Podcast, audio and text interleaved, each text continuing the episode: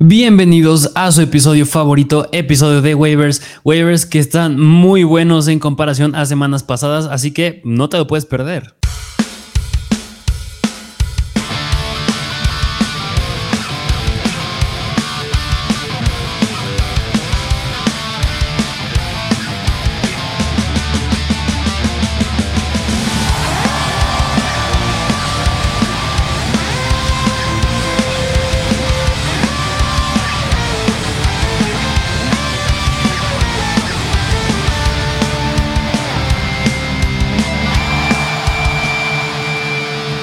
Bienvenidos a un nuevo episodio de Mr. Fantasy Football. Nuevo episodio de waivers. Así es, como siempre, un nuevo episodio de waivers. Esto ya es de cantera de cada semana, pero más que este luego hacer un episodio nada más de waivers, es más como un episodio también de, pues, de reacciones de la semana, ¿no? Porque ¿qué puedes decir? Los, los Dolphins ganándole a los Buffalo Bills de entrada y los Colts ganándole a los Chiefs. Ya, creo que me impresiona más la de los Colts. Sí. no lo puedo creer. No tenían equipo, no tenían nada. Venían sin demostrar nada. Sacan la victoria. Patrick Mahomes esperaba algo explosivo y se queda 18 puntos fantasy. Sí, sí, la verdad, demasiado deficientes. Bueno, ahí hemos tocado el tema de, de Juju Smith Schuster, Clyde Arcelor, jugadores que tienes que vender que no interesan mucho. Pero más aún, luego, ¿qué te parece si nos vamos? Te hago otra pregunta de otro partido que es de los Packers en contra de los Buccaneers. Que, a ver, tú, ¿Tú qué crees? ¿Cuál es tu opinión de Tom Brady? Porque yo creo que Tom Brady es un coreback que muchos decían que iba a caer en el top 10 esta, esta temporada y la verdad no se está viendo eso. Que, mira, no va bien, pero está justificable porque no tiene a nadie. Me lo dejaron cortito. Vimos que Julio Jones terminó sin jugar. Em, algo que sí es que ha sido el mejor partido que nos ha dado de toda la temporada porque logró meter 42 intentos de pase, cosa que me impresiona que en la semana 1 teniendo a todos haya tenido solamente 27 intentos, esta semana 42 intentos de pase para 271 yardas, decepciona que solamente está anotando una vez por pase por partido, es muy poco. Sí, sí, sí, sí, la verdad es muy poquito. Y pues yo creo que si lo tienes de opción como coreback pues decepcionante. Yo creo que sí es mejor que vayas a buscar opciones de streamers, que por ejemplo Jared Goff era uno de nuestros streamers favoritos la, pues esa semana, pero pues se quedó un poquito corto. Acabaron perdiendo en contra de los Vikings, se quedó un poquito corto porque prometían un poco más los Lions. Y además yo, yo te quiero hacer una también otra pregunta de otro jugador que yo creo que les puede preocupar a muchos y es hablar de los Rams y es hablar del coreback y es Matthew Stafford, que también era otro coreback que, decíamos que le iba a ir muy bien, que iba a regresar a ser quien era, pero no tuvo touchdowns, tampoco tuvo intercepciones, es bueno y malo, y nada más 249 yardas. Es decir, Matthew Stafford no está siendo un coreback top 10. Yo creo que hasta ya está llegando a ser un coreback streamer. ¿O tú cómo lo ves? Simplemente ya saben cómo jugar a los Rams, ya saben qué esperar. Igual, a Cooper Cup llegó a sacar el partido, pero en su cantidad de oportunidades fueron muchas menos a las que nos tenía acostumbrado. Allen Robinson tenía que haber anotado otra vez y no lo anotó. Pero sí, impresiona que se haya quedado con cero touchdowns. Y, quiero retomar lo que me dijiste, de, bueno, lo que me preguntaste de Tom Brady con lo de Matthew Stafford. Porque Tom Brady, sus próximos tres partidos son relativamente fáciles en fantasy. Kansas City, Atlanta y Pittsburgh son la décima peor en contra del coreback, la novena peor en contra del coreback y una media tabla y a diferencia de Stafford, va contra de San Francisco, la segunda mejor en contra de coreback. Dallas, la séptima mejor. Y Panthers, la octava mejor. Se viene difícil para Stafford, pero. Ah, Sí, no, o sea, es una situación con Matthew Stafford que yo lo repito, yo creo que hasta ahorita yo lo llevo a considerar no un coreback que tienes que iniciar cada semana, es un coreback más streamer, pero más allá de hablar de cosas negativas, vamos a ver también lo positivo de esta semana porque jugadores tales como Joe Burrow ya se vio muy bien, jugadores como Derrick Henry también ya se vio muy bien, Dalvin Cook que sí ahí tuvo su lesión que pues lo obligó a salir del partido, pero también ya nos dio algo más sólido, o sea, Uh, también Kyle Pitts, Kyle Pitts tuvo ahí, bueno, unas cuantas estadísticas que no son muy atractivas, pero digo, ya dio algo sólido, así que tampoco no fue del todo malo esta semana. Lo que sí vale la pena remarcar, que es en lo que vamos a estar hablando a lo largo del episodio, son las lesiones, ¿no? Sí, las lesiones que va muy de la mano que, en qué buscar en waivers, porque pues ya diciendo Dalvin Cook, pues ya se imaginarán de quién podríamos hablar más adelante. También me atrevo a decir, bueno, ya llegará su momento, porque pues jugadores muy relevantes se lesionaron, pero ahora sí, pues ¿qué te parece si ya nos vamos de lleno con los waivers? Venga, este, vamos de este, ahora con muy poquitos jugadores, pero creo que es la semana en donde hay jugadores más explosivos de lo que llevamos de la temporada. Sí, por lo regular traemos más cantidad, que no es que no tengamos calidad, pero yo creo que en este en especial tenemos más calidad que cantidad. Y si siguen disponibles, ah, te pueden llegar a hacer ganar la próxima semana. Justamente.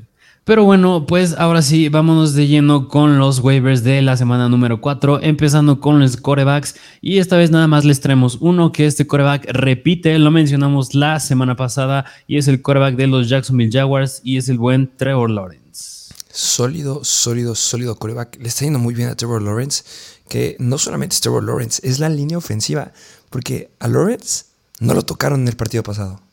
Sí, no, pues, cero sacks, muy bueno. Y más allá de los números positivos que ahorita vamos a mencionarlos, me gusta que no se quedó con ninguna intercepción. Algo muy bueno en contra de una buena defensa como esa de los Chargers. Que era el streamer de muchos otros. Sí, sí, sí, sí. Me acuerdo que hasta en el stream, en el live stream, nos llegaron a preguntar entre Justin Herbert o Trevor Lawrence si era buena idea iniciar Lawrence sobre Justin Herbert que podría llegar a estar limitado. Y dijimos que pues, era una opción que, pues, nos gustaban otros streamers más, pero que no era una opción mala y pues, ya se demostró por qué. Sí, y tu streamer favorito, Say, Jones, ya hablaremos de él. Sí, sí, sí. Pero eh, pues, vamos a los números de Trevor Lawrence. Sí, sí, sí, porque completó 28 pases de 39, o sea, le está tirando los 40, intentos de pase, muy bueno, 261 yardas, bueno, y 3 touchdowns, y lo vuelvo a repetir, 0 intercepciones, 3 acarreos para 7 yarditas, bueno, pues está, es muy extra, pero pues estos Jaguars yo creo que ya están siendo de verdad, pues ganar a los Chargers no es poca cosa, así que Trevor Lawrence está siendo parte de ello y pues está quedando con buenos números. Se está quedando con muy buenos números, 25.8 eh, puntos fantasy. Puntos relevantes es que está lanzando estúpidamente demasiado en zona roja. 10 pases dentro de la 20 se me hacen muy buenos. Dos pases, este, más bien dos acarreos también dentro de la yarda 20, lo cual nos encanta. Ojalá que ya pueda llegar a notar corriendo este, y lo veamos de forma constante en este rollo. Y este sólido, por medio por partido, por medio por partido en lo que llevamos de la temporada, 22 puntos fantasy. Sí, sí, sí, y pues no está de más decir que pues igual tiene el talento por aire, es decir, tiene a Zay Jones, que ahorita vamos a tocar el tema de Zay Jones, pero también tiene a Christian Kirk, sí tiene a Marvin Jones, que no es tan relevante, pero ya hablando de NFL pura, pues Marvin Jones es un buen wide receiver sólido, también tiene a Travis Etienne, es decir, Trevor Lawrence también tiene un buen calendario, como bien lo, tú lo llegaste a mencionar, de aquí en adelante. Así que yo creo que si tienes problemas en la posición de coreback tales como es Matthew Stafford o Tom Brady, yo creo que Trevor Lawrence es una buena opción. Que se va a ver, ¿eh? La próxima semana que van, o más bien esta semana que van en contra de los Eagles, vimos como Carson Wentz venía muy bien de promediar o de darnos un, este, un promedio por partido de 31 puntos fantasy y los Eagles le jugaron bien. Le dieron una cantidad impresionante de sacks y lo dejaron en 12.8 puntos fantasy, que debería irle mejor, ¿eh? porque Trevor Lawrence sí se ha enfrentado contra defensivas que son relativamente buenas en contra de los quarterbacks, a diferencia de Wentz que había jugado en contra de pura papa. Entonces, eh, me gusta Trevor Lawrence, eh, tiene armas importantes, lo están cubriendo bien, no hay lesiones irreales ahí en ese equipo, entonces debería de ser un sólido streamer si es que llegas a tener a Tom Brady, si tienes a Russell Wilson, que qué basura de quarterback estadísticamente ha sido mucho mejor Henry Smith que Russell Wilson. Con eso te digo todo. Pues ahí lo tienen. Yo creo que Trevor Lawrence es una opción que tienes que ir a buscar sí o sí en la coreback, más si tienes problemas. Pero bueno, pues ese fue Trevor Lawrence. Ahora sí, vámonos a la posición de running backs. Una posición bastante interesante, empezando con el running back de los Detroit Lions y es Jamal Williams, que aquí precisamente vamos a empezar a tocar el tema que tú dijiste que son las lesiones que justamente eh, lesión importante eh, de Andrew Swift, que mira, lo dijimos en, los episodios antes que empezara la temporada, un problema de Swift es que mm, es muy nena. Entonces, este, cualquier lesión o cualquier situación se llega a perder los partidos. No sé qué grado de lesión sea la que llega a tener ahorita, pero eh, ya definido que podría regresar hasta la semana 7 el 6, la semana 6 tienen bye y puede regresar en contra de Dallas en la semana 7. Dos partidos que Jamal Williams va a ser irreal. Sí, va, a estar cañón, porque yo creo que ahorita tú nos puedes decir más el historial que venía haciendo Jamal Williams con DeAndre Swift, pero pues en el partido en contra de los Vikings, 20 carreos, 87 yardas, dos touchdowns, se quedó con dos targets, dos recepciones, 20 yardas Y, mira, personalmente yo creo que Jamal Williams es un running back que sin problema podría llegar a ser el running back titular de cualquier equipo. Y si te estoy diciendo eso sin Dan Swift, pues ya se podrán dar una idea del potencial que tiene. 100%, este, Jamal Williams nos gustaba. Les dijimos que lo agarran los jueves pasados también porque tiene muchas oportunidades en zona roja. Eh, si nos vamos en promedio por partido, viene promediándonos 16 puntos en ligas PPR, lo cual es muy bueno para un running back 2 que es justamente uno de los running backs 2 que cuando se lastima el 1 hasta llega a ser mejor que él, porque te tiene oportunidades dentro de zona roja y ya no hay nadie que le quite oportunidades o con quien tenga que competir. Eh, me gusta que todas las semanas al menos ha tenido un acarreo dentro de la yarda 5, ha tenido promediando por partido 3 acarreos dentro de la 10, lo cual es increíble. Y todo esto con 4.4 yardas este, por acarreo y sin ninguna jugada explosiva. Todo ha sido de números sólidos, anotando y este, teniendo oportunidades. Que, mira, 87 yardas en contra de Minnesota. Sí es mucho, pero recordemos que Minnesota no es tan bueno en contra de los running backs, la segunda peor, pero van en contra de Seattle, que es la octava peor. Entonces, va, gran semana. Sí, sí, sí, yo creo que, y mira, a lo mejor en muchas ligas no llega a estar disponible Jamal Williams, yo creo, más si es una profunda, pero si está disponible en tu, en tu liga, híjole, yo no sé si priorizaría con él o con el jugador que sigue. Que bueno, pues ya mencionando el jugador que sigue, vámonos a Chicago con los Chicago Bears, que es el buen Khalil Herbert. Justamente, eh, hay dos situaciones con dos running backs que están en esta lista de waivers. Ya dijimos el primero que es Jamal Williams, que solamente está disponible como el 40% de las ligas. En el siguiente ya se imaginarán de quién hablamos de, los Vikings, pero ya lo retomaré cuando hablemos de él. Pero Khalil Herbert está disponible en gran cantidad de ligas y es aquí donde yo voy a apuntar esta semana. Sí, sí, y mira, yo creo que igual va muy de la mano de la lesión que llegó a tener David Montgomery en el partido, que se vio horrible cómo le doblaron toda la pierna. Y, si no mal recuerdo, este, mencionaron, mencionó el staff de cocheo que David Montgomery está considerado día por día, es decir, que lo van a evaluar día por día y pues eso deja un poquito en el aire como el estatus que pueda llegar a tener esta semana, pero independientemente de eso, yo creo que vale 100% la pena ir por Khalil Herbert, porque mira, de entrada se quedó con 20 acarreos, 157 yardas, es decir, 7.9 yardas por acarreo, no es poca cosa, y dos touchdowns, y por aire, dos targets, dos recepciones y 12 yardas. Sabemos que Khalil Herbert es garantía, es muy bueno.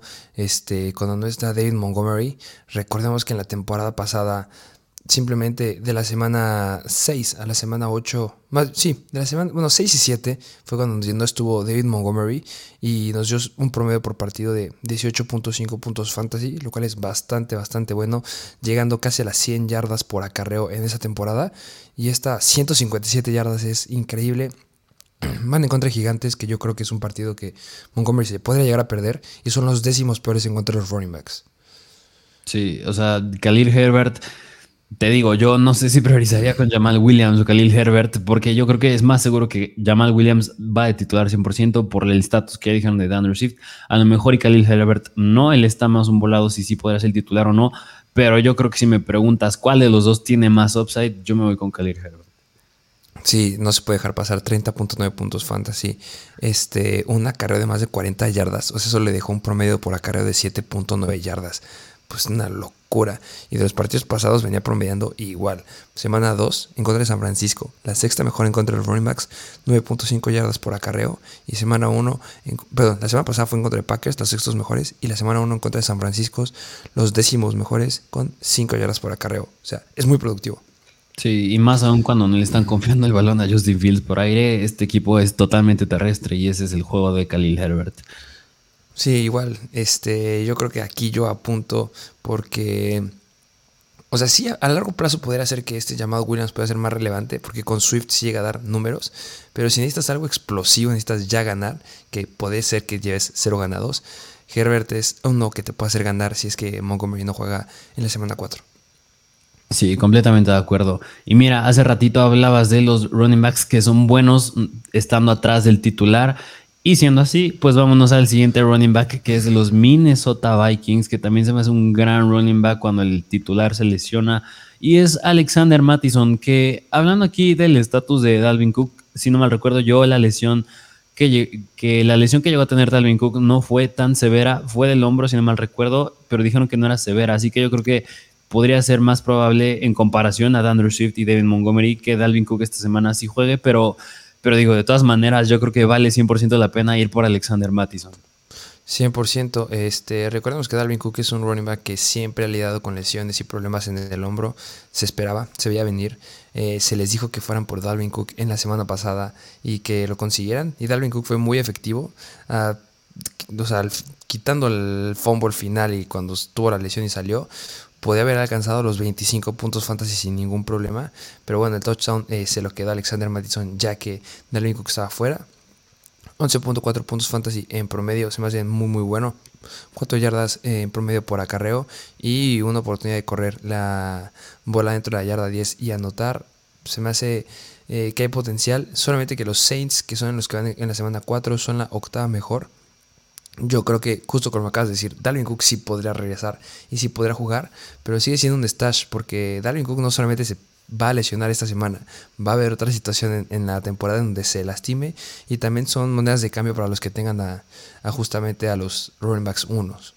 Sí, sí, sí. Y, mira, hablando de Alexander Madison, yo creo que si es la primera vez que estás jugando fantasy esta temporada y no conoces quién es Alexander Madison. Una palabra es el mejor running back cuando el titular se lastima. Y si ya has jugado fantasy en años anteriores, pues yo creo que no hay explicación para Alexander Madison. Sabes de lo que es capaz cuando Dalvin Cook se pierde tiempo, así que pues ahí lo tienen. Y mira, este, vamos a ponerlos en, contexto. Temporada 2021, semana 3, no juega Dalvin Cook y Mattison promedia 23 puntos, bueno, nos da 23.1 puntos fantasy, 112 yardas en 26 acarreos sin touchdowns. Ojo ahí, 23 eh, puntos sin touchdowns. También la semana 5 en contra de Detroit. Sin touchdowns, 28.3 puntos fantasy. Bueno, tuvo un touchdown por aire. Eso fue lo que le hizo la gran diferencia. Y también en la semana número 13, otra vez en contra de Detroit, 21.4 puntos fantasy. Que sí, han sido pésimas defensivas en contra de los running backs en ese entonces. Pero pues esta semana este, no juega Cook en contra de los Saints, la octava mejor. Tiene la oportunidad de demostrar que puede y con unos Vikings que no están carburando por aire, me gusta. Sí, sí, sí, sí, 100%. Pero bueno, pues ese fue Alexander Mattison. Vamos al siguiente running back, que este es de los Cincinnati Bengals. Y aquí me gustaría hacer un paréntesis porque los Bengals, si yo no mal recuerdo, juegan el jueves. Y ojo, mucho, mucho ojo ahí, porque en el juego del domingo, Joe Mixon llegó a tocarse un poquito, llegó a tener medio una lesión. Y decían que sí es probable que Joe Mixon juegue el jueves, pero digo, es muy pronto el juego del jueves. Y Samaje Perrin, que es el jugador que les recomendamos ir en waivers, vale la pena tenerlo en caso de que salga una noticia que al final Joe Mixon no va a poder ir adentro. Yo creo que va a ser una noticia de último minuto. Igual, Joe Mixon está, va a estar con valoraciones diarias y solamente pudo jugar 14 de las 70 snaps que estuvo este, el equipo dentro. Eh, el jueves se me hace un día que sí podrá llegar a estarlo, este, sin ningún problema Joe Mixon, pero sí vale la pena conseguir a Samaje Perrin. Si tienes a Joe Mixon, sí o sí. Y si quieres hacer un trade, lo puedes meter en un paquete para que tenga a Joe Mixon, porque lo va a necesitar en caso que no llegue a jugar. Este, pues vamos a ver cómo le fue a Samaje en esa semana, ¿no? Sí, porque en este juego de los Bengals en contra de los Jets, que qué diferente se vieron ya los Bengals, Samaje Perrin se quedó con 9 acarreos, 47 yardas, 5.2 yardas por acarreo, es bastante bueno. Y por aire, 2 targets, 2 recepciones, 14 yardas y se quedó con un touchdown por aire. Eh, justamente, con un target dentro de la yarda 20. Eh, Samaje Perrin eh, ha tenido también situaciones en la temporada pasada en la que ha tenido un papel más importante en el equipo específicamente en la semana 5 en contra de Green Bay, eh, llegó a darnos 18.3 puntos fantasy, 59 yardas en 11 acarreos y también tuvo una anotación, pero esta vez, este, bueno, se repitió porque también fue este, por aire. Vemos que es bueno, no llega a ser tan elite como es Alexander Mattison o como lo puede llegar a ser Jamal Williams o Khalil Herbert, pero podría llegarle a ir bien, aunque cuando tienes una situación en la que puedes ir por alguno de los top 3 que son Herbert, Jamal Williams o Alexander Mattison, pues no priorizas en Perrin. Sí, sí, precisamente. Aunque digo, yo creo que sí, como dices, a lo mejor y si tengo a Mixon y sí llevo buen récord de partidos ganados y siguen estando disponibles estos jugadores, claro que sí apunto ahí, pero yo creo que sería prioridad si tengo a John Mixon ir por Samaje Perrin. Justo. Y bueno, pues ese fue Samuel Perine. Pero vámonos al último running back que les tenemos, que este lo hemos ya mencionado veces atrás, pero yo creo que vale la pena mencionarlo una vez más, porque yo considero que, si no es que es la última vez que lo podemos mencionar, que vayan por él en waivers, que es el running back de los Commanders y es el novato Brian Robinson. Brian Robinson ya está, está listo. Ese hombre ya está listo. No sé si para los contactos, pero para correr y para recepciones ya está listo. Vimos que estuvo este, teniendo recepciones antes del partido de esta semana en contra de los Eagles. Eh, todavía no puede regresar, obviamente, porque lo pusieron en IR y se tiene que perder como mínimo cuatro partidos. Pero pues nada más que pasen los cuatro partidos y va a estar listo para poder regresar. Y vimos como en pretemporada le quitó muchas oportunidades a Antonio Gibson. Se espera que le vuelvan a dar esa cantidad de trabajo. Por algo no lo mandaron al segundo equipo, por algo no lo cortaron. Hay mucho potencial. Y pues en la semana 5 en contra de los Titans, que son media tabla en contra de los running backs, tendrá su gran oportunidad para, para romperla. Si tienes a Antonio Gibson, tienes que agarrarlo sí o sí. Y si no tienes a Antonio Gibson y tienes un buen récord ganador y sigue estando disponible y tu prioridad en waivers es al final, ve por Brian Robinson. Sí, y más nos hace ponerlo aquí porque me acuerdo que tú antes de que iniciaran los partidos me, enseñaste un video de que mira, Brian Robinson ya está corriendo rutas, o sea, ya estaba en los warm-ups, en warm-ups entrenando, corriendo rutas, viéndose bastante bien, todavía no al 100, pero pues ya se acerca cada vez más su regreso. Sí, justo lo que comentaba, ya está listo. Este, muchos pensaban que iba a tardar mucho más. Yo les comenté cuando su, salió la lesión, es como, no va a tardar mucho, porque sí son dos heridas que tuvo importante de bala, pero pues cosa nada más que cicatrice. Y si no hay ninguna estructura importante, pa. Sí. Listo, 100%, sin imitaciones. Entonces, vayan por él, de verdad. Sí, sí, precisamente. Pero bueno, pues esos fueron los running backs que les traemos. Vámonos a la siguiente posición, que es la de los wide receivers. Empezando con un wide receiver novato de los Pittsburgh Steelers y es George Pickens. Ya llega George Pickens a los waivers, que se estaba tardando, ¿eh?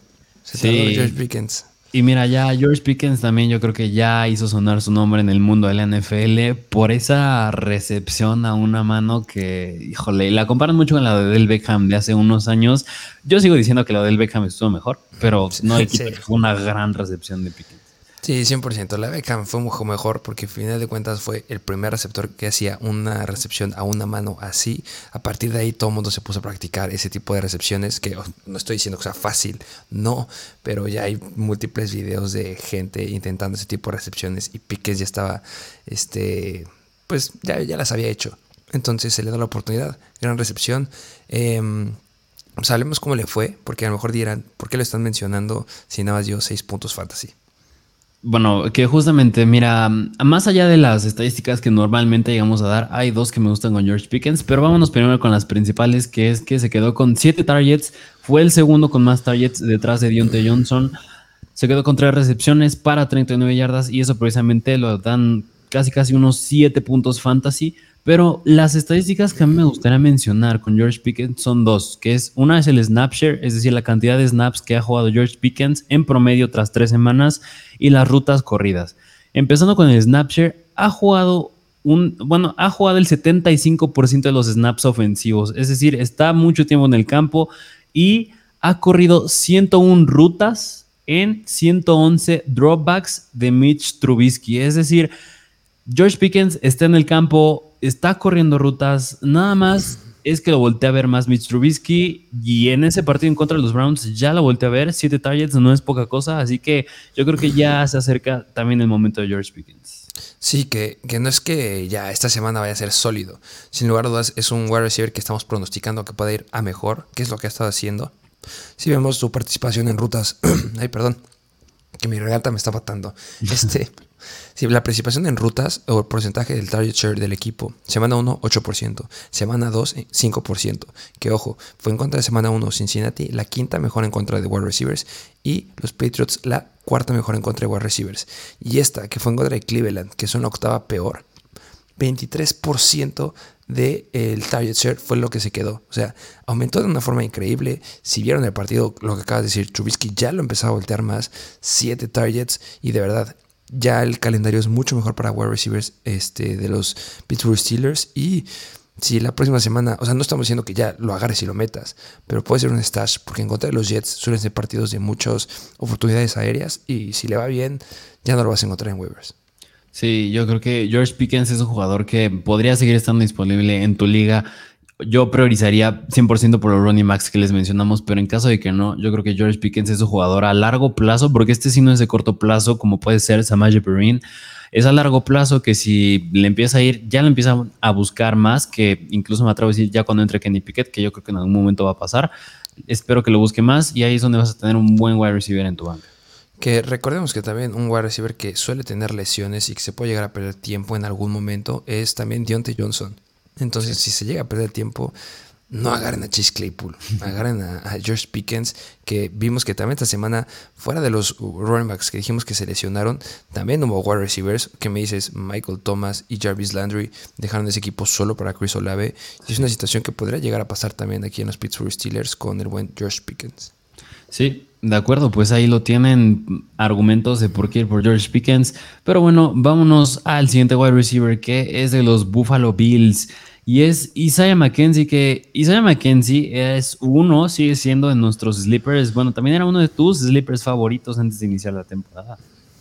Eh, Isaiah McKenzie, justamente les dijimos que tenía muchas oportunidades, que a lo mejor, y, o sea, no es novato, ya es un jugador que ya tiene tiempo jugando, pero la temporada pasada nos demostró que podía quedarse con el rol que podía llegar a tener ahí, este, o que tenía Cole Beasley.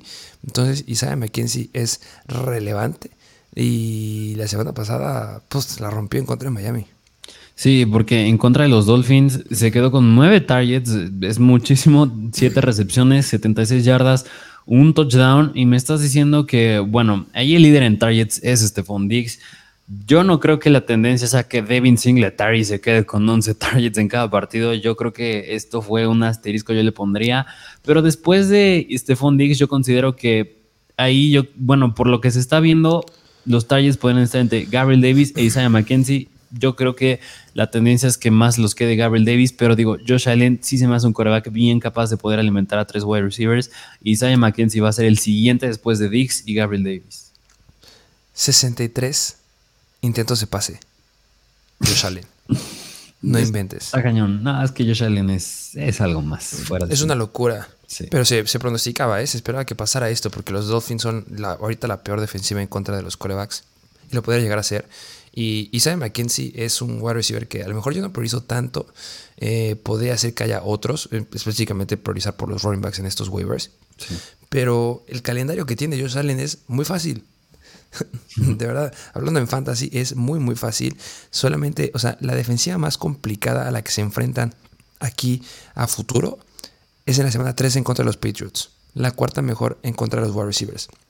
De ahí en fuera, todas, o sea, en promedio son entre la, la por promedio como la décima, la, de las décimas peores en contra de los, de los wide receivers. Y esa semana me encanta porque Baltimore es la peor. La peor en contra de los wide receivers y en contra de los quarterbacks son la segunda peor. O sea, deben ser sumamente explosivos, deben de romperla. Todos los wide receivers de los Bills van adentro y sabe McKenzie es un jugador que va a estar dentro en flex sin lugar a dudas. Y, a largo plazo podría ser que sí ya lo empiecen a desplazar un poquito más y que Gabriel Davis pueda dar una mejor participación a la de la semana 3, eh, porque solamente nos dio 6.7 puntos fantasy. Pero no puedes dejar pasar un jugador que haga esto. Yo creo que va a ser inconstante. Va a ser un jugador que, dependiendo de la defensiva, podrás meterlo. Pero al menos Baltimore, la peor en contra de wide receivers. Y Pittsburgh, la quinta o sexta peor en contra de los wide receivers, va adentro. Sí, es un gran streamer en contra de esos rivales. Ya, se está, ya le está quitando el rol ahí a Jamison Crowder, que porque sigue estando en Jamison Crowder, nada más me choca, pero pues bueno, Isaiah McKenzie es una gran opción que tengas ahí como para en opciones streamers si es que estás sin problemas en la posición de flex. Pero bueno, ese fue Isaiah McKenzie. Vámonos al siguiente wide receiver que es de los Minnesota Vikings y es KJ Osborne, que KJ Osborne no ha sido muy constante este ha sido el primer juego, el de los Lions, que nos muestra algo bastante sólido. Es decir, se quedó con 8 targets, 5 recepciones, 73 yardas y un touchdown. Pero yo me acuerdo que antes de que iniciara la temporada, este. Mm, el head coach de los Minnesota Vikings, Kevin O'Connell, mencionó que le iban a dar un buen uso a KJ Osborne, que iba a tener sus oportunidades teniendo un sistema similar de los Rams. Y yo considero que ya se vio en este partido, espero que sea una tendencia. A lo mejor puede que no, no sé tú cómo veas, pero yo creo que si esto ya empezó, ya fue una buena actuación de Kelly Osborne y si va para arriba, te habrás arrepentido de no haber ido por, por él en waivers. Me da rabia porque hubo una jugada en el partido en contra de Detroit que este Kirk Cousins lo voló, pero que Kelly Osborne se avienta, se estira lo más que puede y no alcanza la bola. Pero si la atrapaba, si era una recepción, era una recepción de más de 50 yardas con touchdown y lo hubiera clavado fácil casi a los 30 puntos fantasy. O sea, hay potencial, hay un aumento en la cantidad de targets que está teniendo el equipo, lo cual es muy bueno. hablando de snaps, o sea, sí está jugando, eh, se está quedando con, bueno, si comparamos a Adam Thielen y Justin Jefferson, 181 snaps, se quedan siempre todo el tiempo dentro del campo. Pero aquí Osborne 136 snaps, lo cual es bastante, bastante bueno. Una baja de Dalvin Cook podría hacer que aumente el potencial con él. Y este. Y lo mismo que dijiste, si, si, empieza a tener más volumen, si empiezan a voltar más a verlo y si se puede hacer una tendencia, esto de 8 targets en una ofensiva que en teoría debe ser explosiva, a largo plazo puede ser bueno. Hay buenos escenarios y hay buenas semanas en que podría ser un streamer, como en la semana 6 en contra de Miami o la semana 9 en contra de Washington, que son la segunda peor en contra de wide receivers. También, este, seamos realistas, tienen que volver a ver más a Justin Jefferson. O sea, en la semana 2, todo el tiempo fue a buscar a Justin Jefferson. Semana 3, no buscamos a Justin Jefferson. O sea, tienen que llegar a una media y también eso me asusta un poquito con Key Osborne. Sí, sí, Justin Jefferson es un wide receiver que se está viendo, bueno, se vio muy decepcionante la semana pasada y también hace dos por en el puesto en el que lo llegamos a draftear muchos. Pero pues sí, concuerdo. O sea, yo creo que Justin Jefferson su realidad no son seis targets, no es quedarse como el tercero con más targets del equipo. Él tiene que ser el número uno. Esto tiene que cambiar y a lo mejor y yo creo que ese sería un punto en contra de que Johnson. Pero bueno, pues le fue bien y pues si es una tendencia no te lo puedes perder. Así es. Vámonos al siguiente wide receiver que es de los Cincinnati Bengals, que yo la verdad nunca pensé hablar de él en waivers, pero es Tyler Boyd, que, que Tyler Boyd es un wide receiver que está aprovechando las oportunidades cuando o T. Higgins se pierde tiempo o Yamar Chase se pierde tiempo. Y yo me acuerdo que tú me llegaste a decir, T. Higgins ya se rompió otra vez, sí regresó al partido, pero pues Tyler Boyd es el quien aprovecha eso. Fue una locura, le dieron un santo golpe, no sé por qué no expulsaron al jugador, fue un contacto casco a casco en un jugador que está sumamente desprotegido. O sea, de verdad, yo sí me preocupé porque sí estuve viendo estrellitas y fue justamente cuando se empezaron a dar todos los golpes fuertes y recuerdo que también cinco minutos después pasó lo de este Chuachago Veloa que le pegan, este se levanta y como que ay papá y se va para abajo. Este, entonces eh, T Higgins no es un jugador que me preocupe de lesiones, la verdad. Me encanta cómo lo están usando. Este, pero en una ofensiva que es sumamente explosiva y que justamente pronosticábamos que podría llegar a meter a todos sus wide receivers adentro de, de, los top 12 wide receivers. O sea, no todos, bueno, T. Higgins y Jamar Chase. Va, tienes que ir por Taylor Boyd en situaciones donde pueden verse favorables los tres y lo que me gusta es que en la semana 5 van en contra de Baltimore, la peor defensiva en contra de los wide receivers. Y Tyler Boyd va a ser un streamer en esa semana, pero después de lo que hizo ahorita, no te lo vas a encontrar tan fácil en waivers. Entonces, yo iría por él si es que tengo el espacio. No soltaría muchos jugadores importantes, pero jugadas largas es donde están usando a Boyd. Y quitar el touchdown, sigue siendo relevante. Y 5 targets. Entonces, este, y bueno, imagínate que cae una lesión de alguno de los dos wide receivers, T. Higgins o Jamar Chase, Boyd puede cargar con el trabajo sin problema. Sí, así que pues ahí lo tienen. Yo creo que va de la mano de cómo podría llegar a usar también a el, es el caso de Isaiah McKenzie, también de Kay Osborne. O sea, los tres, tanto Tyler Boyd como Isaiah McKenzie y KJ Osborne, se puede decir que son el wide receiver número 3 en sus equipos. Isaiah McKenzie tiene enfrente a Gary Davis y Stephon Diggs. Osborne tiene a Thielen y a, Justin Jefferson. Y Tyler Boyd tiene a Jamar Chase y a T. Higgins. Son el número 3, pero están en ofensivas que suelen ser explosivas y que suelen involucrar mucho al tercer wide receiver. Y por eso están aquí. Así es, y bueno, para que les encante, semana 3 este, tuvo una recepción de más de 40 yardas y dos de más de 20 yardas, 26.3 eh, eh, yardas en promedio por recepción. Eso es, números increíbles, obviamente son explosivos, pero ya les dijimos, Baltimore y esta semana Miami en un juego de Thursday Night Football, donde tienen que meter muchos puntos. O sea, son dos semanitas atractivas para él. Sí, de acuerdo, pues ahí lo tienen al buen Tyler Boyd. Vámonos al siguiente wide receiver que, híjole, este a lo mejor, a lo mejor también está bien difícil encontrarlo en waivers, pero si está, ve por él. Es de Las Vegas Raiders y es Mac Hollins. Eh, que yo creo que sí está disponible, ¿eh? Sí debería de, de estarlo. Este, ¿Por qué tienen que ir por Hollins? Cuéntanos. Porque Mac Hollins en el partido en contra de los Titans, que la verdad, qué mal se están viendo los Raiders. Pero digo, Mac Hollins se quedó con 10 targets. Para que sea una idea, Davante Adams también se quedó con 10 targets. Pero Mac Hollins fue más eficiente porque él se quedó con 8 recepciones, 158 yardas y un touchdown. Claro que le ayudó mucho, gracias, fue todo gracias a una recepción de 60 yardas, pero quita la recepción de 60 yardas, son casi 100 yardas, son casi 18 puntos fantasy, más unos 6, más de 20 puntos fantasy. Así que, y Mac Hollins no es la primera semana que nos da algo concreto, ya en semanas pasadas nos ha dado cosas concretas. Yo creo que, obvio, no es que crea, es casi un hecho que ayudó mucho que Hunter Renfro no jugó, pero aún así con Hunter Renfro en el partido en semanas pasadas nos ha dado cosas bastante sólidas. Sí, ha tenido buenas oportunidades. En la semana 2 en contra de Arizona, 8 targets para 5 recepciones y 66 yardas, 11.6 puntos fantasy. Es muy bueno. Este, sí, obviamente tiene, tiene que ver que Hunter Renfro no jugó. Sigue protocolo de conmoción. Em, con, con, este Mac Hollins pasa un problema que, a diferencia de Isaiah McKenzie y a diferencia de Tyler Boyd, esa semana van en contra de Denver, que son los mejores en contra de wide receivers. Entonces, como que Ah, no me gusta mucho la combinación que puede. O sea, si no juega Hunter Renfro, claro, va adentro, sin ningún problema. Pero si regresa Hunter Renfro, ah, me daría mucho miedo o no podría meterlo. También porque el calendario es complicado. Porque después van en contra de Kansas, la pues, media tabla. Después tienen semana de Valle en las 6. Pero después viene Houston, la décima mejor. Luego los Saints, la novena mejor. Luego Jacksonville, que es la décima peor. Pero luego los Colts, séptima mejor. Denver, la mejor. Seattle, la tercera mejor. O sea, está complicado, pero nos gusta porque pasa lo mismo que con Alexander Mattison, Justin Herbert, Jamal Williams. Si no juega Hunter Renfro, que no es que juegue Davante Adams, no, con que no juegue Hunter Renfro es relevante. Dijiste eh, Justin Herbert, al, a Khalil Herbert. Khalil Herbert, perdón, sí. es que también se lesionó Justin Herbert. Sí, me duele. Sí, sí pasa.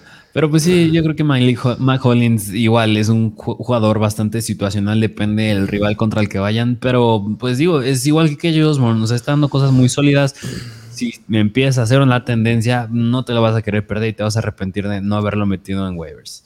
Y sí, obviamente tiene mucho que ver, como dijiste, que las tuvo dos recepciones de más de 40 yardas y también una extra de más de 20 yardas, promediando 19.8 yardas en promedio por recepción, pero va, 10 targets. Sí, no es poca cosa. Y no han ganado, entonces tienen que mejorar su ataque eh, aéreo. 100%. Pero bueno, pues ese fue Mac Hollins. Vámonos al siguiente wide receiver que es uno de mis favoritos y es wide receiver de los Jacksonville Jaguars. Y ahora sí, ya llegamos a Say Jones. Ya, no puede ser que siga disponible. Ya, ahora sí, ya vayan por él. O sea, después de esta semana es real lo que dijiste. Tú lo proyectaste y nos dijiste en la semana 2. Es momento de ir por Say Jones. No podemos dejar pasar que está teniendo una buena participación en rutas. Semana 1 tuvo una participación de rutas, eh, o más bien participación de targets del equipo de 22%, semana 2 16%, y lo comentaste, esto va para arriba porque viene jugando bien, está tomando oportunidades, sí está detrás en teoría en cantidad de snaps de Marvin Jones, pero ojo porque puede ser relevante. Y pues mira, ¿cómo le fue ante los Chargers? Sí, porque pues, se quedó con 11 targets, 10 recepciones, o sea, nada más uno falló ahí, eso es muy bueno, 85 yardas y un touchdown. Y nada más me gustaría enfatizar que su recepción más larga fue 16 yardas, o sea, no es que haya tenido una jugada explosiva, bueno, claro que el touchdown lo puedes considerar como jugada explosiva, pero no fue ninguna de largo yardaje y eso me gusta. Y nada más como comentario personal, yo no sé por qué lo dejaron y los Raiders, yo la verdad considero que es un muy buen wide receiver Considero que también, o sea, no es que demerite tampoco a Christian Kirk, que es un, sigue siendo un buen wide receiver. Él, para, para mencionar como extra, se quedó con 9 targets, pero Zay Jones no deja de ser un buen wide receiver, pues 11 targets tampoco es poca cosa. Justamente alimentaron a todos los wide receivers, bueno, alimentaron bastante bien a Christian Kirk, que les hemos dicho que nos encanta y un start esa semana como wide receiver 2. Y es irreal, Christian Kirk, se los dijimos, espero que se lo hayan agarrado. Y viene ahora con Say Jones. Y cuando tienes una combinación de un equipo que está carburando bien, que no están tocando a Trevor Lawrence, que Trevor Lawrence ya está más suelto, que está repartiendo bastante bien la bola y que viene con un Say Jones con una posibilidad de quedarse con cantidad de targets relevante en los próximos partidos. Que hablando de los snaps, sí, este Mervyn Jones le gana en cantidad de snaps, pero por muy poco. O sea, Mervyn Jones lleva 162 snaps y Sai Jones 153. Y también le fue bien a Mervyn Jones, pero en cantidad de porcentaje de target share me gusta más lo que puede llegar a ser Sai Jones. Y semana 4, Filadelfia, media tabla en contra de wide receivers. Podrá ser otro escenario en el que se enfoquen en cubrir a Christian Kirk y que Sai Jones pueda estar libre. Sí, así que pues ahí lo tienen los Jaguars. Se están viendo que son de verdad y Say Jones es parte de ese éxito. Así que vayan por Say Jones. Pero bueno, ese fue ese Jones. Vámonos al siguiente wide receiver que es novato, es de los Green Bay Packers y es Romeo Dobbs. Mm, vaya que pensamos que estaba hablando de Christian Watson, que cuando estábamos haciendo los mock drafts recuerdo que tú me decías que tu favorito era Romeo Dobbs y resultó salir mejor ahorita porque Watson nada más no juega. Sí, no, no. Y Allen Lazard, a pesar de que él sí está jugando, se está quedando con buenos targets, pero quien se vio ya más concreto en contra de los Buccaneers fue Romeo Dobbs porque él se quedó con 8 targets, atrapó todos para 73 yardas y un touchdown. Y, mira, yo creo que a Romeo Dobbs, sino, bueno, y como extra se quedó con un fumble. Pero al hablar de Romeo Dobbs, yo creo que es importante hablar de él porque estás hablando de Aaron Rodgers, estás hablando de los Packers, estás hablando de un buen coreback. Y si Rodgers, que ha tenido problemas para encontrar un buen wide receiver, un wide receiver uno, quien sea su wide receiver favorito, yo creo, tras estas tres semanas y hablando en, conjunto de las tres, el que ha tenido una mejor actuación fue hasta esta semana y ha sido Romeo Dobbs. Justo. Eh, Aaron Rodgers sigue buscando un wide receiver uno de ese equipo. No lo encuentra. Este, Romeo Dobbs respondió bastante bien. Este, se quedó con un touchdown, que eso es lo que me gusta, que ya lo buscó en zona roja, no solo una vez dentro de las cinco, fueron dos veces porque la otra fue dentro de la yarda 20. Eh, explosivo, solamente una jugada de más de 20 yardas, promedio de, recepción eh, de yardas, son 9.1 yardas por recepción, bastante bueno. Eh, el escenario se complica, pero, pero Sammy Watkins, que es el que era relevante, no va a jugar por un rato más. Christian Watson tampoco creo que llegue a jugar este, y que esté al 100%. Y con Aaron Rodgers, históricamente hemos sabido que él no suele lanzar a los novatos, pero cambia, porque ahorita no tiene a nadie. También este Randall Cobb está súper limitado, entonces tiene que volver a ver a los novatos y con el primero que haga química, con ese va a quedar. Y parece que va a ser Romeo Dobbs. Si es un escenario complicado las próximas dos semanas, que podrán llegar a frenar ahí la posibilidad de, oportunidades que puede llegar a tener. Pero si se llega a quedar con ese, esa, esa cantidad de targets o la cantidad de, del target share del equipo, me encanta. Porque Aaron Lazard no, no, no me gusta, la verdad. No, y, mira, yo creo que al hablar de Aaron Rodgers, yo creo que al menos esta semana, el, sea el rival que tengan, ya vio que hay química con Romeo Dobbs y pues va a ir directito a intentar otra vez ver si hay química o no hay química, pero yo creo que mínimo sí se puede quedar con una buena cantidad de targets esta semana. Que los concretos otra cosa, pero de que lo va a buscar, lo va a buscar. Sí, y simplemente nos dirán, es que Allen Lazar también anotó. Claro, Allen Lazar llega anotando en sus dos partidos de, en los que ha jugado, pero la semana pasada el que tuvo más cantidad de, o buscó más veces dentro de zona roja, fue Dobbs. Y hablando del target share, hablemos de la semana 2, que es como cuando todavía estaba Sammy Watkins y estaba un poquito más relevante el, el equipo la cantidad de porcentaje de target share que tuvo este Allen Lazard fue de 15% y de Romeo Dobbs 20%. Y en la semana 1 de Romeo Dobbs fue el 21%. Y esta semana igual fue muy importante porque se quedó con la mayor cantidad de targets del equipo. O sea, Romeo Dobbs está siendo muy constante en porcentaje de target share. Y si nos gusta algo en un wide receiver, es eso. Y ojo, que si llega a hacer química con él, no estoy diciendo que llegue a ser lo que hacía Davante Adams, no. Pero un wide receiver sólido que hasta por ser Aaron Rodgers, podría llegar a ser un wide receiver 2 bajo. me encanta. Sí, completamente de acuerdo. Pero pues bueno, pues ahí lo tienen a Romeo Dobbs. Vámonos al siguiente wide receiver que es de los Arizona Cardinals, que también lo metimos como un buen streamer para la semana pasada, y es Greg Dortch. Yo les llegué a decir, este, recuerden que esta semana hicimos un doble live stream antes de los partidos. Yo estuve en Instagram y tú estuviste ahí en YouTube. Pero algo que sí les estuve diciendo y les estuve repitiendo y repitiendo y repitiendo, uno de los streamers favoritos que tengo, además de Devonta Smith, que les dije que metieran a Devonta Smith, espero que hayan metido a Devonta Smith, es Greg Dortch. ¿Y cómo le fue en el partido? Sí, porque Greg Dortch se quedó con 10 targets, que 10 targets podría parecer que fue el líder del partido, pues no, pero empató con Zach Ertz y el que tuvo más targets fue Marquise Brown, 17, una locura. Pero Greg Dortch se quedó con 10 targets, atrapó 9 para 80 yardas. Que sí hay un asterisco aquí bien importante, que obviamente hay lesiones. Eh, en esa semana eh, va a estar ya cuestionable este J. Green con una lesión. Rondado de Moore sigue sin estar. Obviamente todavía no está DeAndre Hopkins.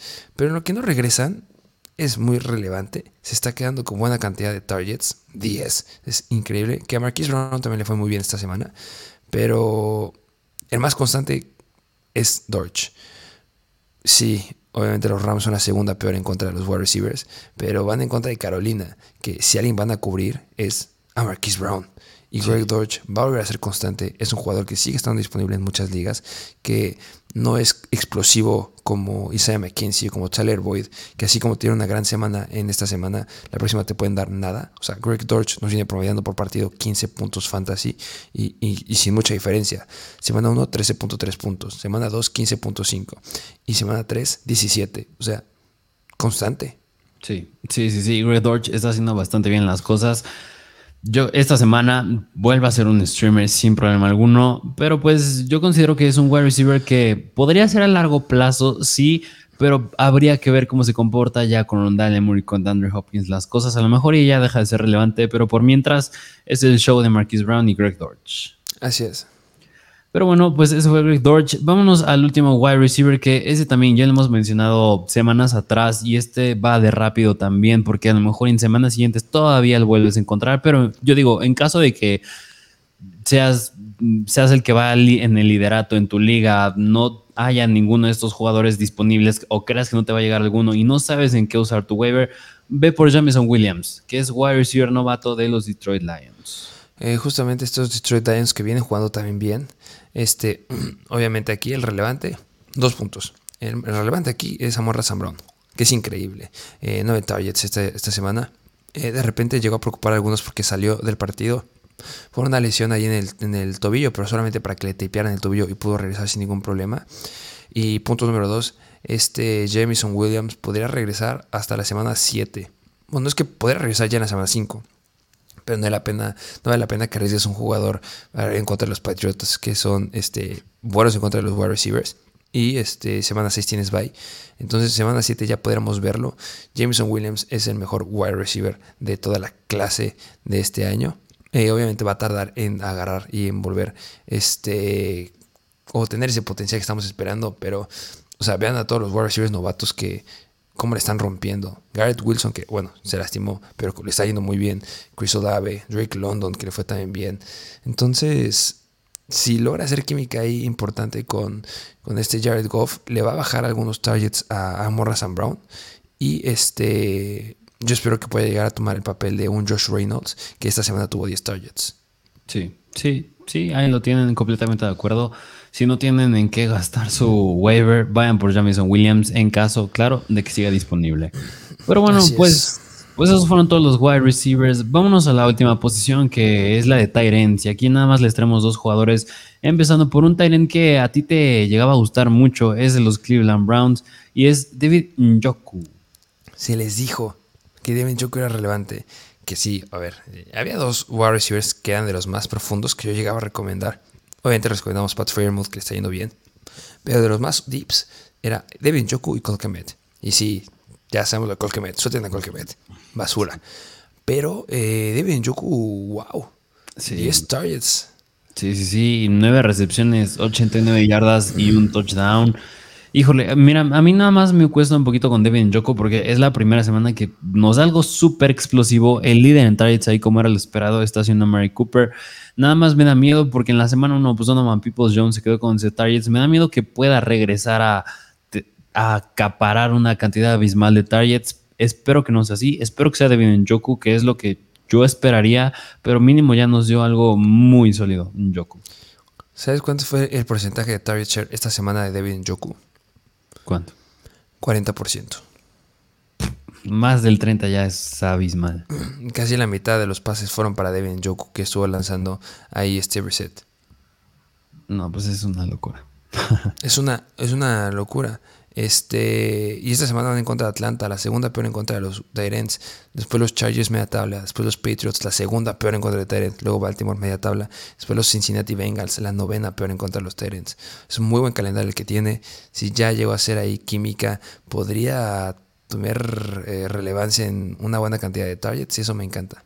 Sí, sí, de acuerdo. Pero pues ahí lo tienen Devin Njoku, que luego la posición de Tyrants es de las más difíciles en la que es encontrar algo sólido. Yo creo que Devin Njoku es un jugador que a largo plazo lo puedes tener en la posición de Tyrant sin problema alguno. Puede que no, puede que sí, pero yo creo que va más a un sí que uno. sí, y, me gusta más que el que Tyrant que sigue, la verdad.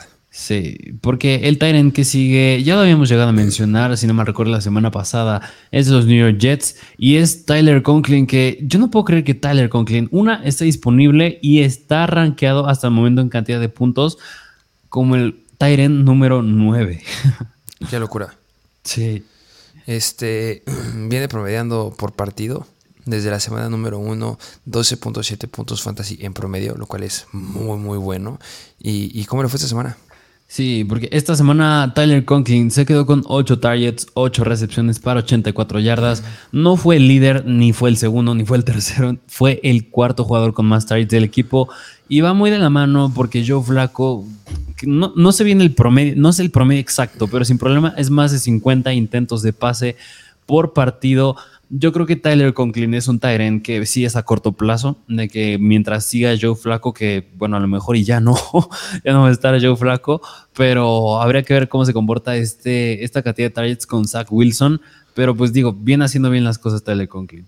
Sí, el promedio de targets de este Joe Flaco son 51.7 targets por juego. Y, mira, o sea, yo creo que es muy bueno, que está teniendo relevancia, pero ya lo acabas de decir ya va a regresar este Zach, este Zach Wilson. ¿Sí, no? Sí, sí, sí. Como que tuve un, un, blackout ahí de, de, de, los Jets. Este, pero ese es el gran pero. Que por eso no me gusta estar en Conklin, porque ha sido relevante con Joe Flaco y sabemos que las cosas con los Terens suelen cambiar bastante dependiendo del coreback. Por mucho que el esquema ofensivo sea enfocado en seguir lanzando, me da miedo. Eh, me encanta para Elijah Moore. Este, me gusta para los demás wide receivers que ya regrese Zach Wilson, que no veo por qué tenga que cambiar el panorama y dejar de lanzar. Zach Wilson también es bueno lanzando, pero sí este, pensar en que pueda llegar a repetir todo esto es posible, pero es complicado. Sí. Entonces, ah, no lo sé. O sea, sí, sí pueden agarrarlo si es que necesitan ahí un wide receiver, un, digo, un talent, pero esta semana con mucha reserva. Sí, sería primero observar las cosas, cómo se comportan con Zach Wilson, así que pues sí, sí tengan mucho cuidado. Pero pues bueno, pues ahí los tienen todos los waivers para esta semana. Yo considero que es una semana donde hay jugadores muy relevantes disponibles todavía, así que es una semana que me va a doler mucho si no alcanzo alguno de estos jugadores, pero bueno, pues luego de eso se trata Fantasy. Sí, que lo mismo, si tuviera que elegir uno, yo me voy por Khalil Herbert, la verdad. Y si, y si no, y si estoy muy, muy, muy deep, a lo mejor y sí consideraría que mi waiver esta semana o fuera por un Romeo Dobbs. Yo creo que era por Romeo Dobbs. Sí, sí, de acuerdo. Yo concuerdo contigo. Running back, sí que 100% Khalil Herbert. Y yo estoy entre, mira, mis favoritos yo creo que sería Romeo Dobbs, Say Jones o George Pickens. Sí, bueno, Sí, 100%. Sé yo sí que es ya que te den productividad ahorita, pero híjole, me gusta la apuesta con Romeo Dobbs y si sale... Sí, pero pues ahí los tienen. Este, bueno, pues eso es waivers esta semana. Este, no olviden darle like, no olviden compartir, no olviden decir en sus comentarios qué les pareció. Que vamos a empezar a tomar muchas cosas que nos están comentando. Está dividido en capítulos para que sea sencillo para ustedes ver los corebacks, running backs, wide receivers. Recuerden que esto no es un ranking. El ranking se publica justamente en Instagram el día de hoy por la noche para que sepan cómo los colocamos nosotros, pero pues ya se darán una idea. Esto es dependiendo de lo que te haga falta. Puede que te haga falta un wide receiver, un running back, uno que sea explosivo ahorita, uno que sea a largo plazo. Aquí hay para lo que necesites. Justamente. Así que bueno, pues espero les, ha gustado, les haya gustado el episodio del día de hoy y sin más que decir, nos vemos a la próxima.